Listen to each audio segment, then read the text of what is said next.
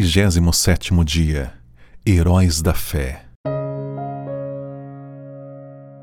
Disse Josué também ao povo: Santificai-vos, porque amanhã fará o Senhor maravilhas no meio de vós.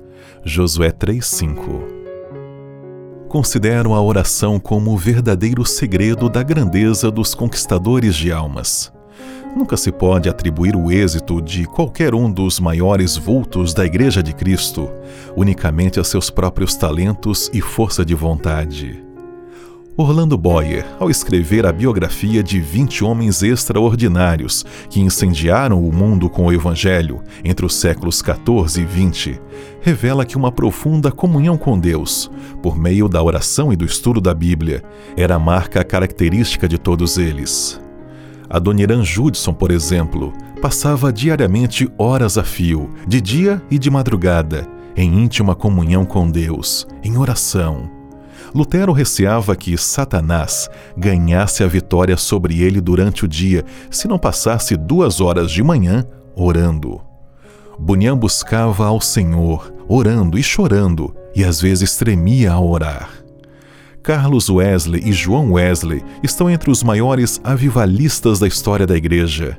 Seus pais, Samuel e Susana Wesley, ensinaram seus filhos a ler a Bíblia desde os cinco anos. Nunca se omitia o culto doméstico da programação do dia no lar de Samuel Wesley.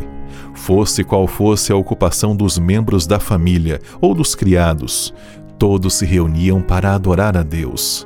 Na ausência do marido, Susana dirigiu os cultos. Com esse exemplo, João Wesley nunca abandonou o costume de buscar a presença de Deus. Separava o dia em três partes: oito horas sozinho com Deus e em estudos, oito horas para dormir e fazer as refeições, oito horas para trabalho entre o povo.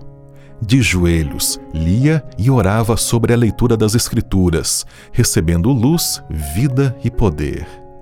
Portanto, o mistério do incrível êxito dos heróis da fé da Igreja de Cristo foi a profunda comunhão com Deus que esses homens observavam.